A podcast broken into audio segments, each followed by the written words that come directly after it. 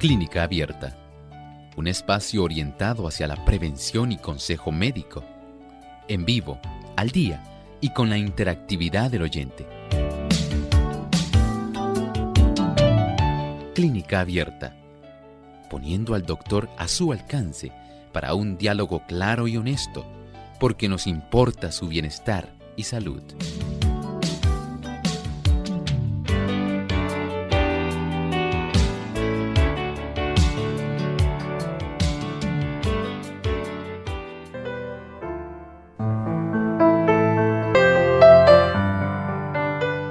Ha llegado el momento de usted hacer su consulta en nuestro programa, así que les invitamos a participar haciendo sus preguntas a través de la línea telefónica y también a través de nuestro chat en la página web.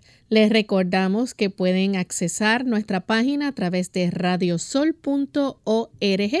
Ahí en vivo durante la hora de nuestro programa en el chat pueden hacer sus preguntas. También aquellos amigos que nos siguen a través del Facebook Live, les recordamos que pueden durante la hora de nuestro programa participar también y hacer las preguntas a través del Facebook Live. Y tenemos también nuestras líneas telefónicas que con mucho cariño y esperamos que cada uno de ustedes también pues puede aprovechar la oportunidad para participar. Las vamos a mencionar. Aquellos amigos que nos ven también en pantalla van a aparecer para que puedan entonces comunicarse a nuestro programa. En Puerto Rico localmente les recordamos es el 787-303-0101. Para los Estados Unidos el 1866 920 9765 para llamadas internacionales libre de cargos, el 787 como código de entrada, 282-5990 y el 787-763-7100. Desde ya pueden comenzar a llamar para participar.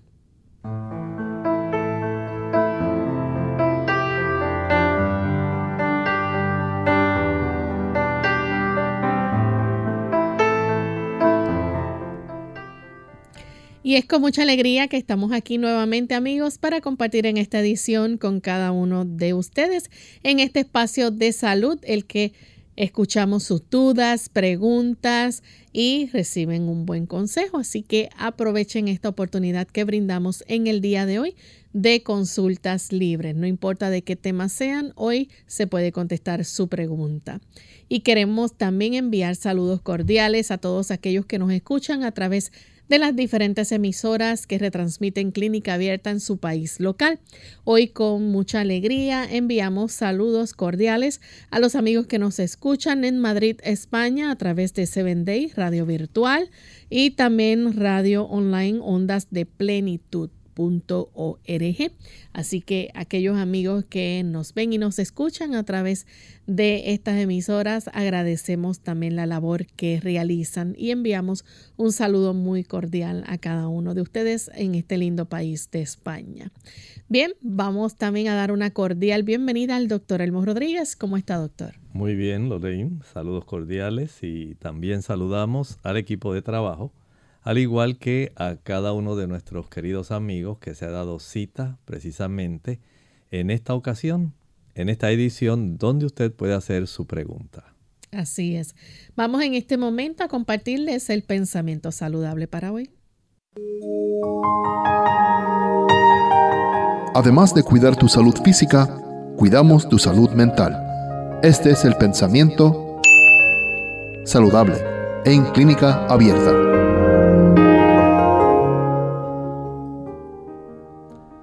Estando sanos o enfermos. El agua es para nosotros una de las más exquisitas bendiciones del cielo. Su empleo conviene ayudando para que nuestra salud se pueda favorecer. Es la bebida que Dios proveyó para apagar la sed de los animales y el hombre. Ingerida en cantidades suficientes, el agua suple las necesidades del organismo y ayuda a la naturaleza a resistir la enfermedad, tanto cuando se utiliza internamente, al igual que cuando se utiliza en forma de hidroterapia, utilizada en fomentos, en forma de vapor, en diferentes tipos de baños, fríos y calientes. Esto puede resultar en una gran bendición para nuestro organismo, de tal forma que usted no puede privarse de un beneficio tan singular como el uso de agua. Recuerde que nuestra composición, el 70% es agua. Al suplirle a nuestro organismo lo que necesita, estamos colaborando para mantener el equilibrio en interno, la homeostasia de nuestro cuerpo. Piensen en el beneficio que esto aporta a cada persona que sigue el consejo. Igualmente cuando se utiliza externamente, ya sea en forma de fomentos, en baños, utilizándola como vapor, hay un gran beneficio para el organismo en la lucha para combatir las enfermedades es útil y es conveniente que podamos aprender los diferentes tratamientos de hidroterapia, una ciencia que utiliza la aplicación del agua en sus diferentes estados y con diferentes temperaturas en beneficio de la curación. ¿Conoce usted de la hidroterapia? Sería bueno que pudiera indagar respecto a estos tratamientos. Gracias doctor por compartir con nosotros el pensamiento saludable y estamos listos para comenzar a recibir sus llamadas en esta hora. Así que vamos con la primera llamada. La realiza Ángela de Moca, Puerto Rico. Adelante Ángela. ¿Puede hacer la pregunta Ángela? Mira que mi hijo tiene como una carracera, pero no tiene catarro, no tiene nada, simplemente este, pues esto nada más que se da esa característica hay algo para acercar. Algunas personas tienen un drenaje de mucosidades que va por la parte posterior, bajando desde la zona de la nariz hacia la garganta. Y en esa región de la nasofaringe, ahí tenemos algunos tipos de tejidos como el tejido linfático de las adenoides. Puede acumular mucosidades, secreciones, en ocasiones también pueden bajar desde los senos paranasales, mucosidades que van a estar drenando también en esa zona. De esta manera, esto pudiera estar entorpeciendo el asunto de tener una capacidad de tener una fonación que sea clara. Algunas personas tienen el beneficio de practicar algunos vapores calientes, vapores de eucalipto. Esto ayuda a descongestionar las vías respiratorias superiores e inferiores. Y al practicar, por ejemplo, añadir un litro de agua y a esto se le añaden algunas gotas de aceite de eucalipto o algunas hojas trituradas. Cuando lo utiliza en forma de hojas trituradas de eucalipto, el vapor no sale tan intenso el tipo de aceite que contiene de tal manera que esos vapores son más suaves de tolerar, porque algunas personas cuando utilizan el aceite esencial en este tipo de baños o vaporizaciones, puede resultarle un poco irritante para sus ojos. De tal forma que se utilizan la hoja de eucalipto ya triturada, la emanación de los aceites esenciales no le va a irritar los ojos y pueden tener el beneficio de descongestionar las vías aéreas superiores. Igualmente es útil el evitar el uso de la mantequilla, el queso, el yogur, al igual que los productos confeccionados con harina blanca. Son sustancias que facilitan el desarrollo de mucosidad y esto puede estar perpetuando la molestia a nivel de la garganta recomiéndele que pueda utilizar una mayor cantidad de cebolla. La cebolla es rica en un flavonoide llamado quercetina y esto ayuda para que se pueda facilitar una ruptura de secreciones y pueda mantener la zona respiratoria mucho más clara, abierta, descongestionada. Bien, tenemos entonces otra llamada en esta ocasión. Tenemos a Margarita que llama de España. Adelante, Margarita. Buenas, buenas, doctor. Buenas a, todos. Eh, sí, mi pregunta es que si una persona que sufre de la tensión puede usar el jingo biloba en infusiones. Muchas gracias. Porque como he leído algunas cosas y dice que no es compatible con como aspirina, aunque no toma aspirina, toma otro tipo de pastilla, de, pero quería saber si era recomendable. Gracias. Mire, no debemos confundir una cosa con otra. Una cosa es que a las personas les recomiendan el uso de la aspirina para evitar el desarrollo de algunos coágulos. Y desde ese ángulo podemos decir que la persona que está utilizando la aspirina eh, bajo este tipo de situación no le conviene. Pero no tiene nada que ver con la hipertensión arterial. Es más, el ginkgo biloba resulta ser un vasodilatador que ejerce una función parecida a los antihipertensivos que normalmente se utilizan. Muchos de ellos lo que hacen es facilitar que el diámetro de las arterias aumente de tal manera que la circulación central, la presión arterial central, pueda tener una mayor oportunidad de tener más espacio al tener una vasodilatación periférica y haya una menor fuerza que tenga que ser provista por el corazón para impulsar la sangre. De esta manera podemos decir que se alivia la presión arterial, pero no hay una relación en que sea contraproducente el uso del ginkgo biloba y el, que la persona sea hipertensa. Pero si se le recomendó el uso de la aspirina y además usa el ginkgo biloba, puede facilitar que haya una reducción en la capacidad de mantener la cantidad de plaquetas necesarias y desde ese punto de vista pues no le sería conveniente por el efecto de la aspirina, no por el efecto antihipertensivo. Bien, vamos en este momento a hacer nuestra primera pausa. Cuando regresemos continuaremos contestando más de sus preguntas. Volvemos en breve.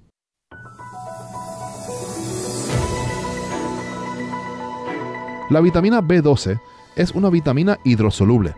Se disuelve en agua Después de que el cuerpo utiliza estas vitaminas, las cantidades sobrantes salen del organismo a través de la orina. Pero el cuerpo puede almacenar vitamina B12 por años en el hígado. Al igual que las otras vitaminas del complejo B, la vitamina B12 es importante para el metabolismo de proteínas. Ayuda a la formación de glóbulos rojos en la sangre y al mantenimiento del sistema nervioso central. Naturalmente la B12 se encuentra en alimentos de origen animal como pescado, carne, aves, huevos, leche y productos lácteos. La vitamina B12 generalmente no está presente en los alimentos vegetales. Para las personas vegetarianas, los cereales fortificados para el desayuno son una buena fuente de vitamina B12. Para saber si la vitamina B12 se le ha agregado a un producto alimenticio, revise la tabla de información nutricional en la etiqueta de los alimentos. Recuerde consultar con su médico para la cantidad apropiada de vitamina B12 para ti. El apéndice, la inflamación de este diminuto órgano causa una molestia muy intensa y punzante en el vientre bajo del lado derecho. Sucede porque se infecta y se llena de pus, por lo que es necesaria atención médica inmediata. Síntomas graves de alergia. Hola, les habla Gaby Zabalúa Godard en la edición de hoy de Segunda Juventud en la Radio, auspiciada por AARP. Sufrir una reacción alérgica a un alimento es una situación grave. La alergia se produce como una reacción inmunológica a una proteína contenida en determinado alimento debido a que sus síntomas pueden variar desde picazón alrededor de la boca, nariz, ojos y garganta hasta la potencial fatalidad de no poder respirar, es recomendable, especialmente en niños y adultos mayores, visitar al médico para identificar su origen. Las alergias a las comidas no son frecuentes, no obstante el número de personas que las padecen ha aumentado en los últimos años. Como no existe una cura probada para este tipo de alergia, en muchos casos los niños tienden a aliviarse al crecer, mientras que los adultos mayores no. La mejor manera de es dejar de consumir alimentos que la causan. Según datos de especialistas, el 90% de las alergias en Estados Unidos son producidas por alimentos como la leche, la soja, mariscos, huevos o cacahuates. Sin embargo, no deben confundirse las alergias a los alimentos con la intolerancia a los mismos. Si bien los síntomas pueden ser parecidos, las reacciones de intolerancia del alimento no son tan graves como una alergia, aunque sí pueden ser desagradables. En caso de sospecha, visita a tu proveedor de salud para realizarte los exámenes pertinentes. El patrocinio de AARP hace posible nuestro programa. Para más información, visite aarpsegundajuventud.org. Unidos,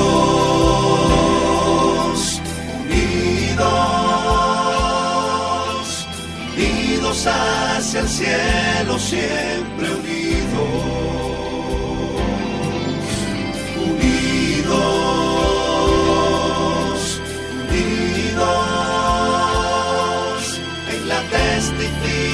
testificación de la verdad,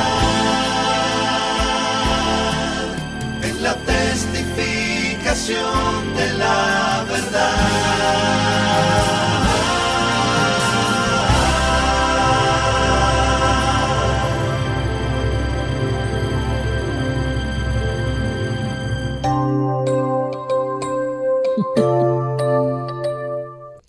Ya estamos de vuelta en Clínica Abierta, amigos, y hoy estamos compartiendo con ustedes sobre las consultas y las preguntas que ustedes nos hacen. Y tenemos en línea telefónica a la amiga Teolinda.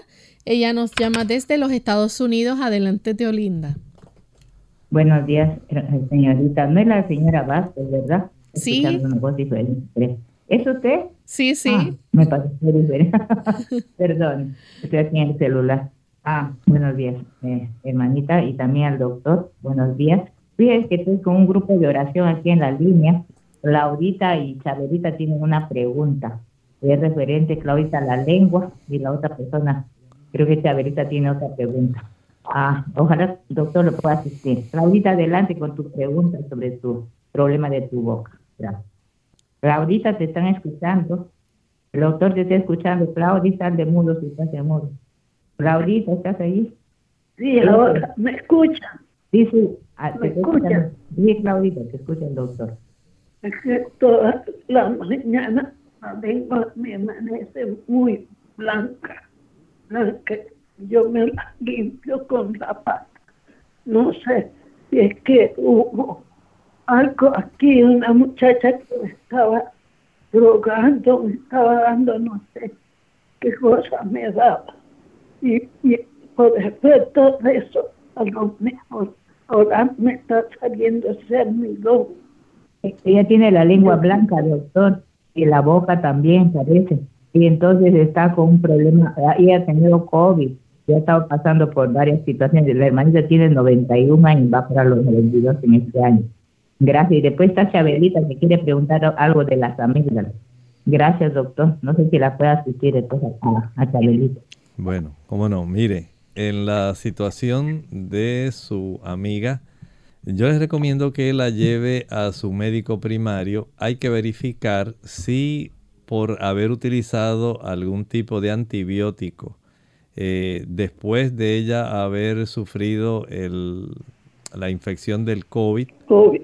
pudiera ella tener alguna situación donde su flora bacteriana se haya alterado y haya facilitado el desarrollo de alguna infección por hongos en su boca, como lo es la Candida albicans.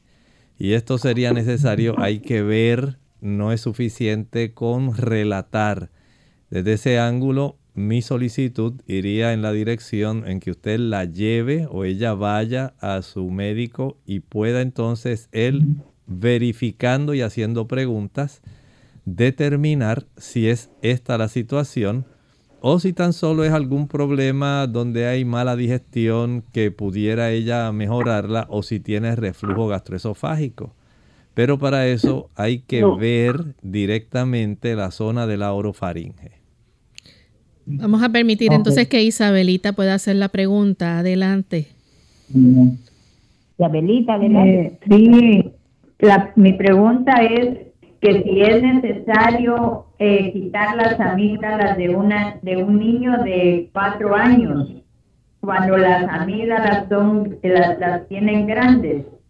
Esta situación es un poco difícil. La pregunta es buena, su intención es buena, pero hay que tomar varias cosas en cuenta. Algunos niños pueden tener el beneficio de evitar esa amigdalectomía, la extracción de las amígdalas, si los padres cooperan y tienen el interés de que el niño pueda evitarse esa situación. Y para esto lo recomendable es que esta, este, esta familia, especialmente los padres, eviten proveerle al niño sustancias que contienen azúcar. Jugos, maltas, refrescos, bombones, helados, paletas, bizcochos, galletas, pastelitos, flanes, chocolates, todo ese conjunto de productos que facilita que localmente las defensas que se encuentran en esas amígdalas puedan estar debilitadas, puedan estar sensibles, se puedan deteriorar a consecuencia de que el azúcar ya no le provee a las defensas locales, a esas guarniciones que son las amígdalas, la oportunidad de ellas poder defender adecuadamente al niño de las bacterias que normalmente eh, pueden estar invadiendo. Por ejemplo, el estreptococo beta hemolítico tiende a ser el que más problemas causa para infecciones amigdalinas. Pero si el niño continúa comiendo este tipo de productos, en el deseo de poder ayudarle, si esto ocurre casi mensualmente, en ocasiones es necesario hacer esto para evitarle al niño tantas complicaciones, eh, porque el niño va a estar sufriendo de fiebres, puede esto complicarse a condiciones que pueden afectar su corazón, que pueden afectar sus riñones, sus articulaciones. Si los padres tienen ese interés, tal vez usted como familia o conocedora del caso pueda orientar a los padres, pero mientras no haya ese tipo de interés y de ayuda hacia el niño, lamentablemente hay ocasiones en que hay que proceder a extraerlas para evitarle más complicaciones eventualmente.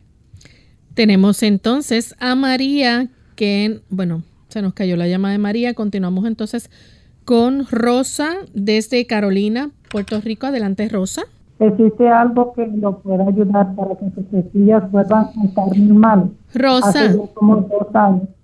Rosa, no estamos entendiendo muy bien su pregunta. Le vamos a pedir, por favor, que eh, baje un poco el volumen de su radio eh, y pueda nuevamente tratar de plantear su pregunta.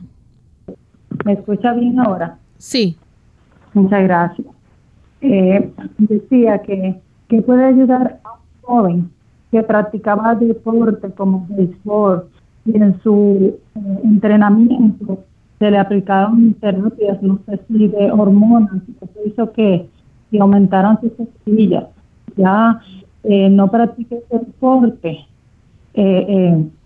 quería saber si existe algo que lo pueda ayudar para que sus testillas vuelvan a estar normales, ya que hace dos años que no, no practican ni se ponen ningún tipo de, de, hormona, ni vitamina, ni nada de lo que antes eh, el tratamiento. Muchas gracias.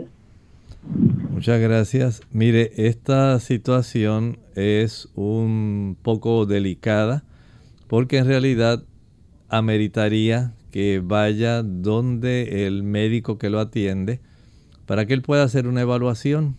Eh, el uso de algunas hormonas, especialmente esteroides, pueden facilitar cambios en muchas partes del cuerpo y verificar cómo el cuerpo haya sido estimulado en otras áreas para facilitar ese desarrollo adicional de masa muscular pudiera entonces evidenciar, probablemente verificar cómo está la producción de la testosterona propia de este joven y verificar el asunto que usted está refiriendo a nivel del pecho.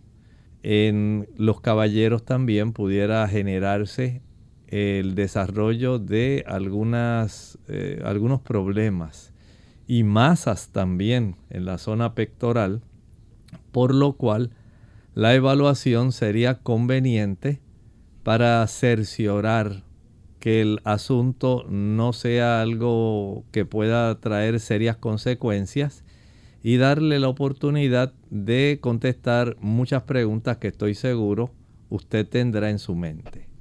Bien, continuamos entonces con la próxima consulta. La hace Lolita de Toa Alta. Adelante, Lolita. Buenos días. Buen día. Sí, eh, es que yo he estado escuchando de que todos los aceites, no importa de qué sea el aceite, que hace subir el colesterol y los triglicéridos. Y yo quería saber cuál es la situación, porque el aceite orgánico, me imagino que de oliva, me imagino que es bueno, el de linaza. Pero si me puede explicar un poco acerca de esto.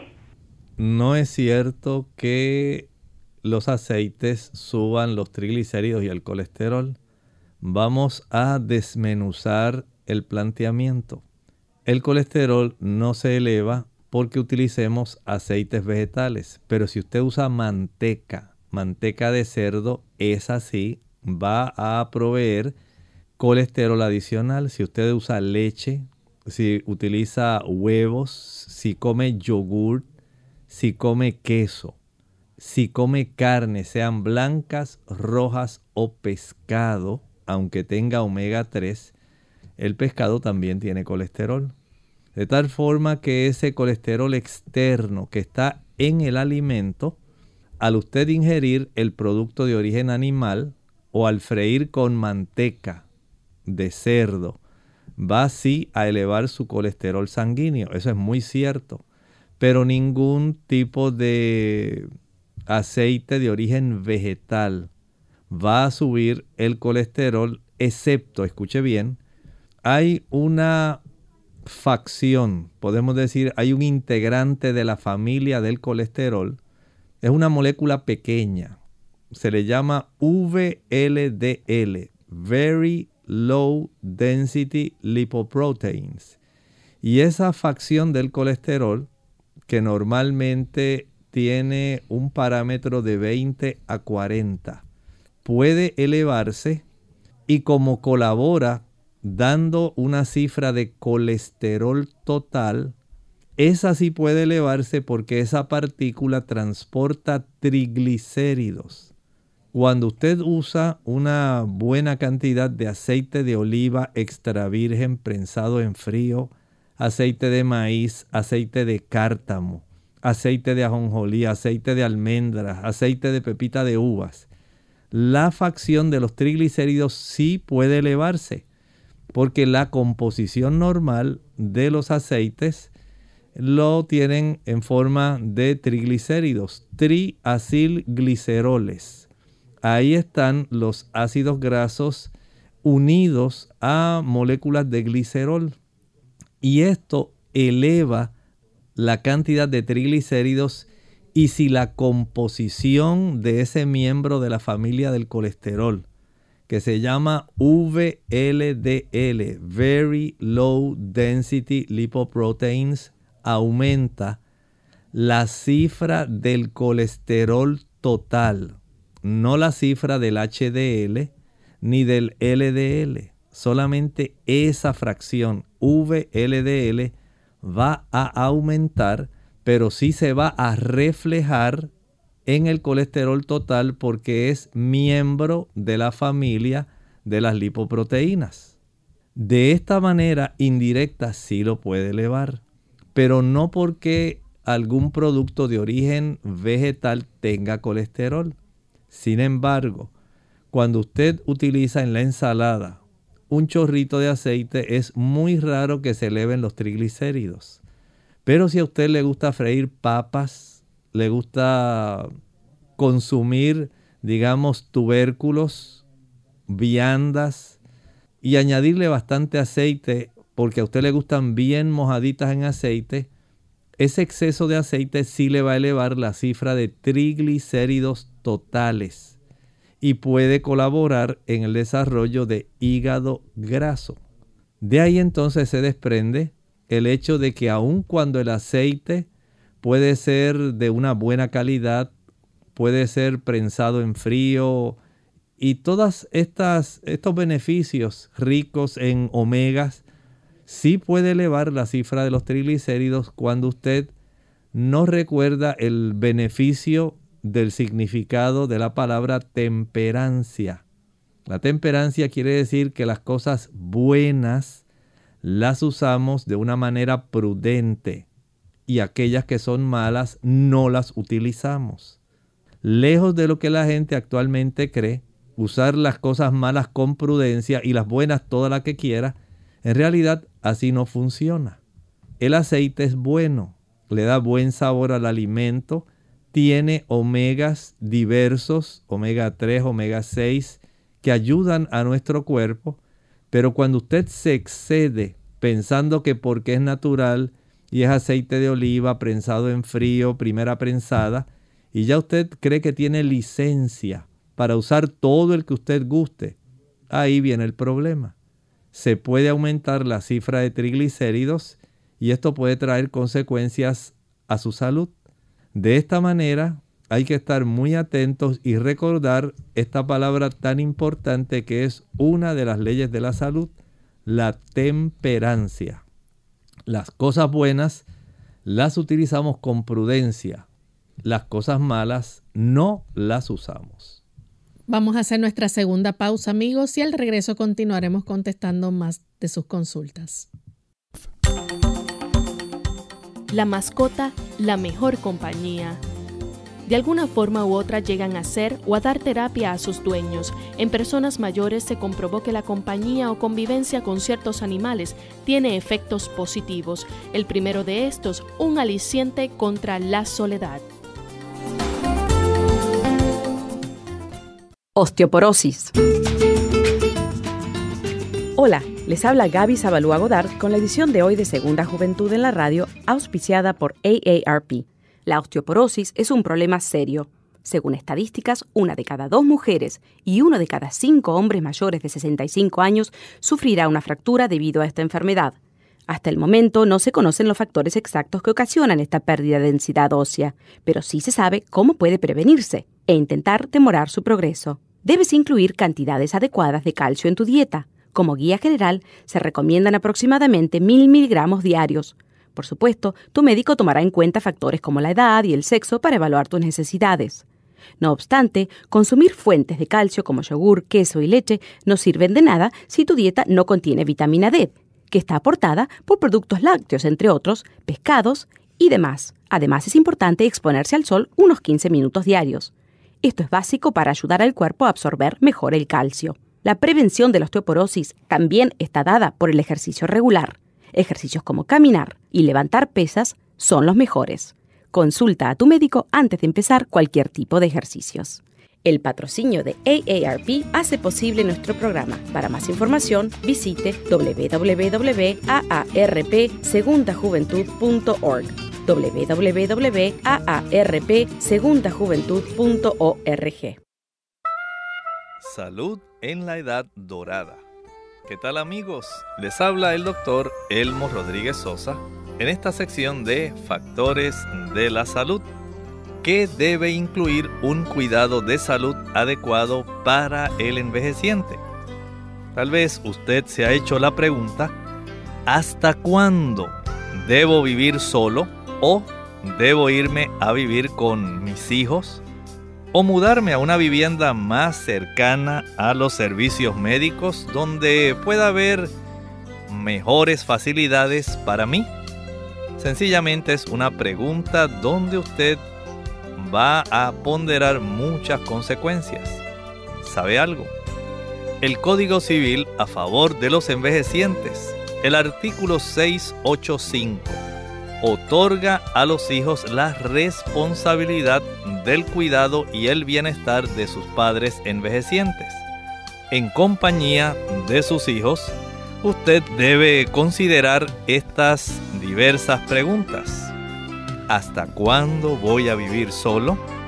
¿O me voy a mudar con mis hijos?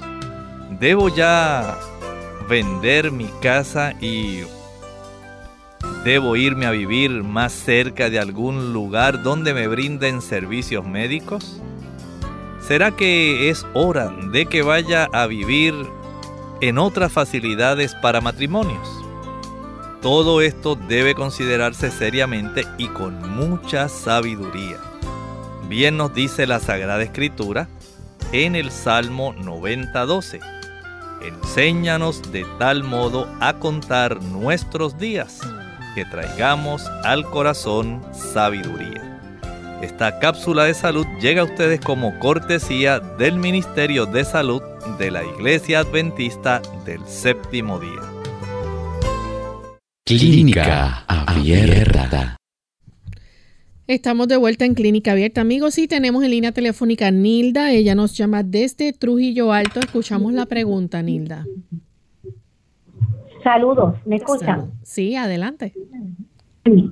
Doctor, quería preguntarle si la médula ósea eh, se pone vaga. Les escucho. Muchas gracias. Ciertamente nosotros podemos afectar el funcionamiento de la médula ósea.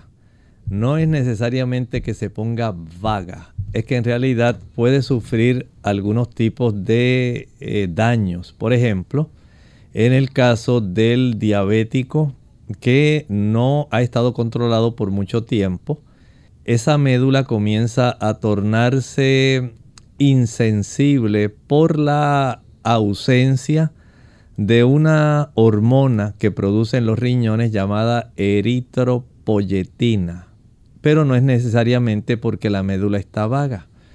Hay otros casos donde la médula comienza a tornarse improductiva por cambios que se desarrollan como ocurre en la mielodisplasia. Comienza a haber una sustitución de células de blastos o digamos también de células madre precursoras de células rojas, de células blancas, de plaquetas. En otras ocasiones por algunos medicamentos y también por el envejecimiento. Se puede desarrollar la mielofibrosis. Esto indica que esas áreas internas de la médula dejan de ir funcionando.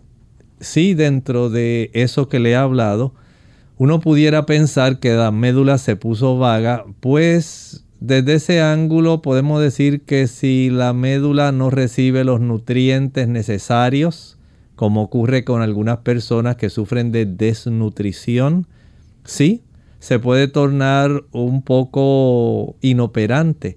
Si esa médula se va destruyendo, se torna inoperante. Si esa médula poco a poco va siendo perdiendo esa función real, por diversas situaciones como las que mencioné, en cierta forma ya no produce la misma cantidad y a veces pudiera usarse ese término. Pero en realidad no es que se ponga vaga, es que se va a alterar su capacidad de función sencillamente porque hay situaciones que le están afectando, hay factores y desde ese ángulo podemos decir que ya sea por ser diabéticos, por medicamentos, por envejecimiento, por falta de nutrimientos o sencillamente porque hay algún metal pesado o algún producto químico que afecta a esa médula, la médula deja de producir aquellas sustancias y células que normalmente produce. Tenemos entonces otra consulta. Esta es a través del chat. Eh, Ofelia, 29 años, está en diálisis, tiene diabetes. En estos días ah, dice que ha estado con un fuerte dolor de, estómago, como en la boca del estómago. Le han medicado, pero solo se le quita un rato y está preguntando qué puede hacer.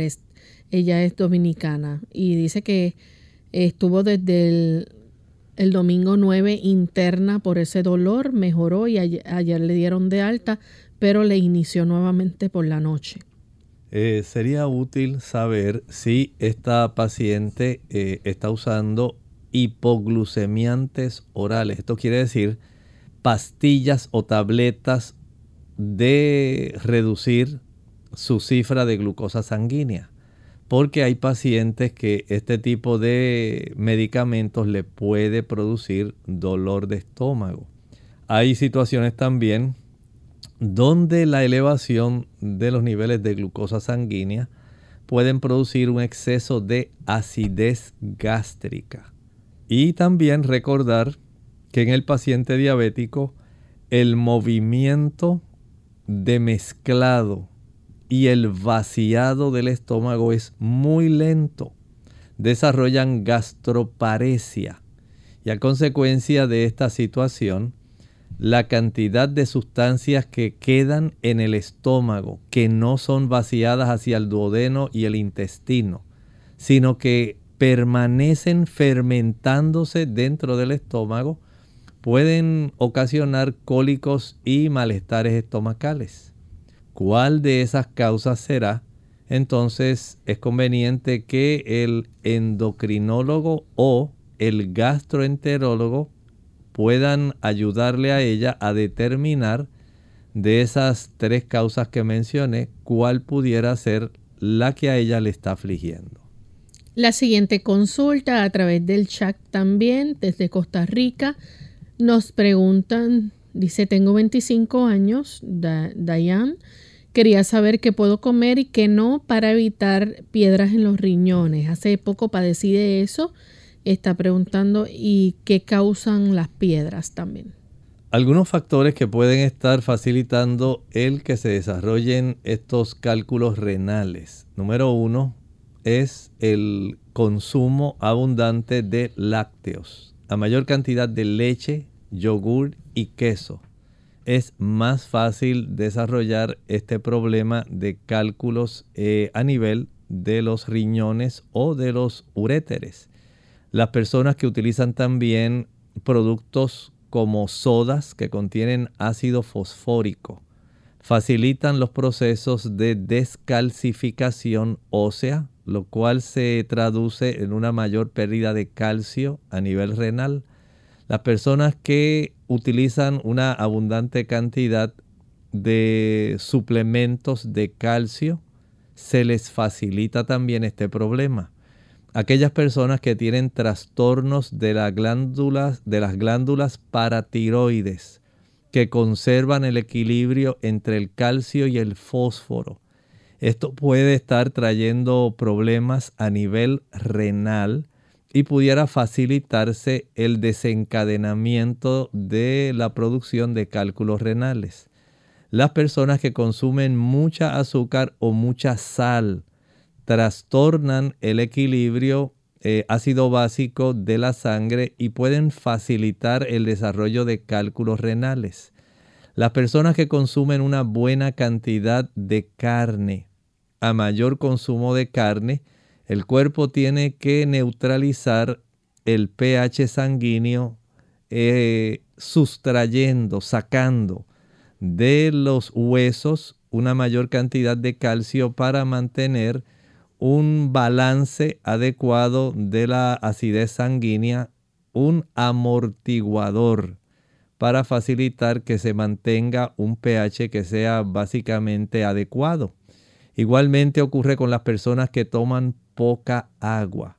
Hay una mayor cantidad de sustancias que están concentradas, hay poco cantidad de solvente y de esta manera entonces vamos a tener el desarrollo de estos cálculos. Piense en esta lista de situaciones que he mencionado, al igual que el consumo del café, el café también facilita la acidificación de la sangre y esto facilita entonces también una mayor expulsión de calcio hacia la zona renal. Piense en esas causas. Haga usted un cotejo de cuál de ellas pudiera ser la más probable, muévase en esa dirección a corregir esta situación y estoy seguro que tendrá la oportunidad de evitar el desarrollo de cálculos urinarios. Elena. Elena Ramírez tiene 59 años, artrosis cervical y no tiene tiroides, peso saludable, eh, su densitometría arroja osteopenia luego de orar, comer saludable, caminar a tolerancia.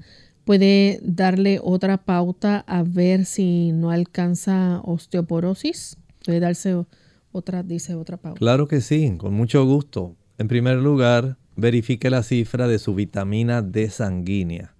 Hay que clarificar que mientras esa vitamina D no esté cerca de 60 nanogramos por decilitro, tenemos problemas. Al igual que si usted solamente se limita a caminar, no es suficiente.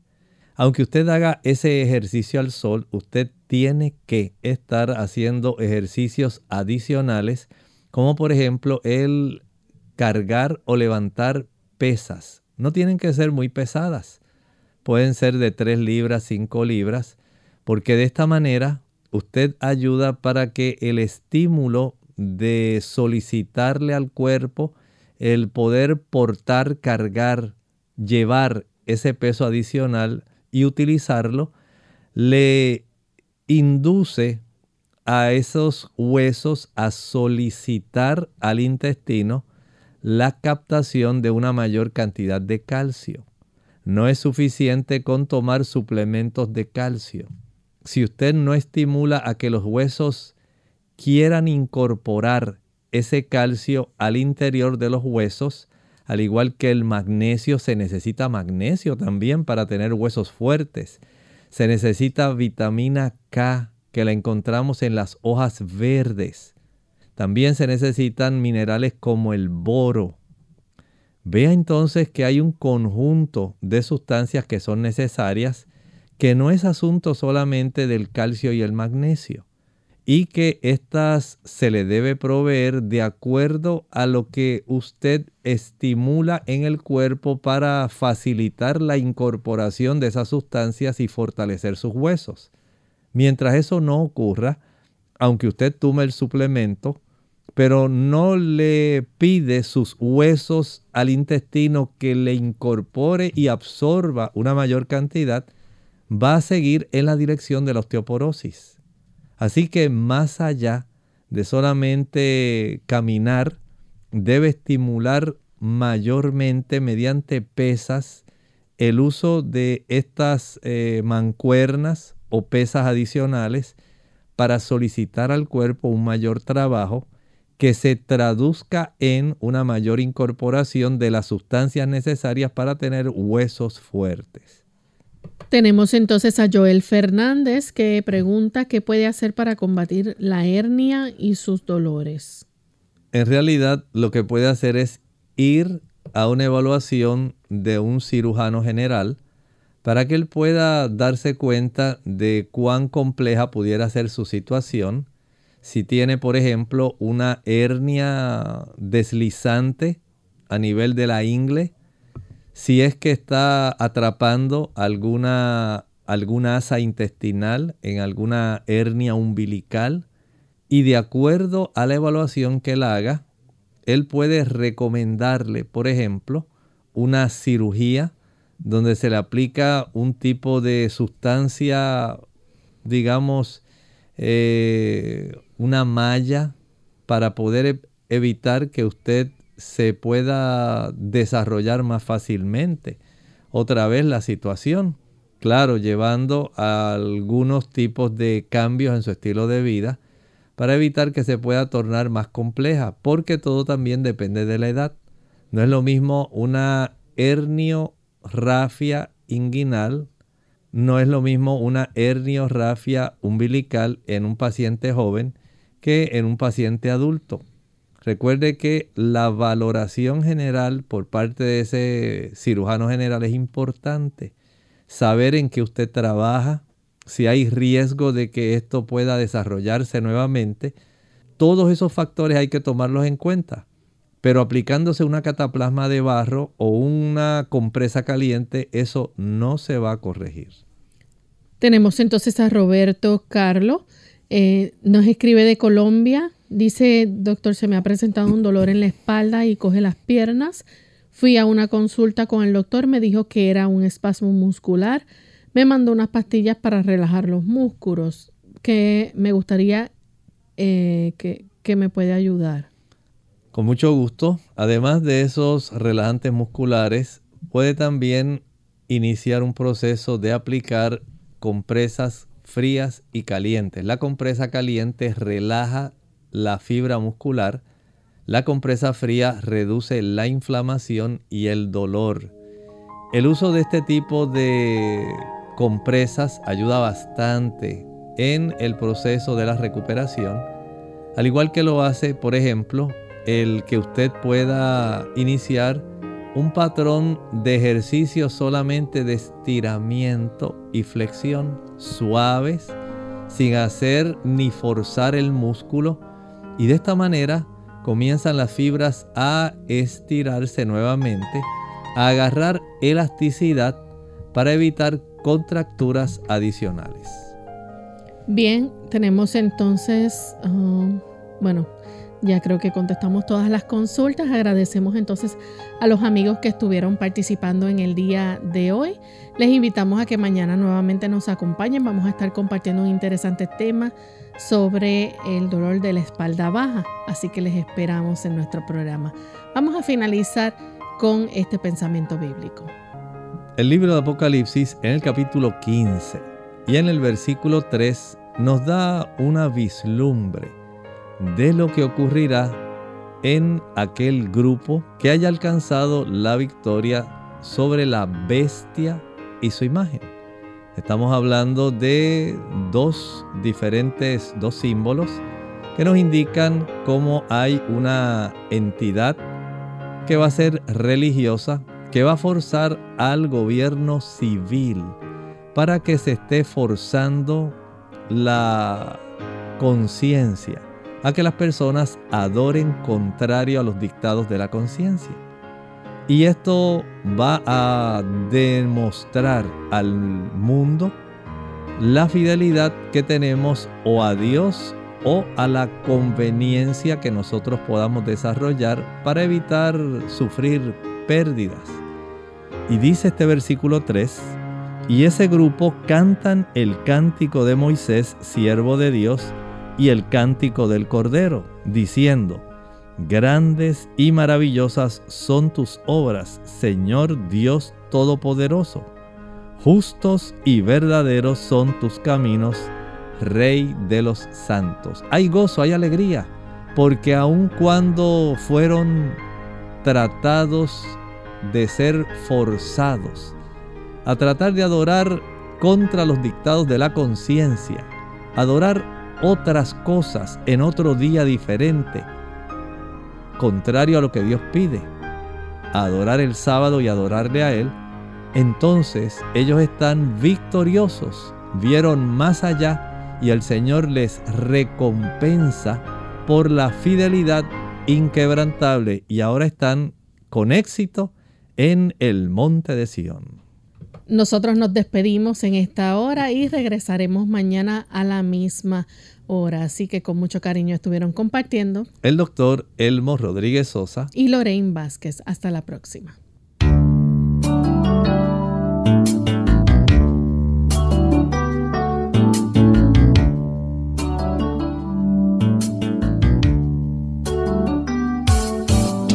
Clínica abierta. No es nuestra intención sustituir el diagnóstico médico. Antes de poner en práctica cualquier consejo brindado en este programa, usted debe consultar con su médico. Hasta la próxima.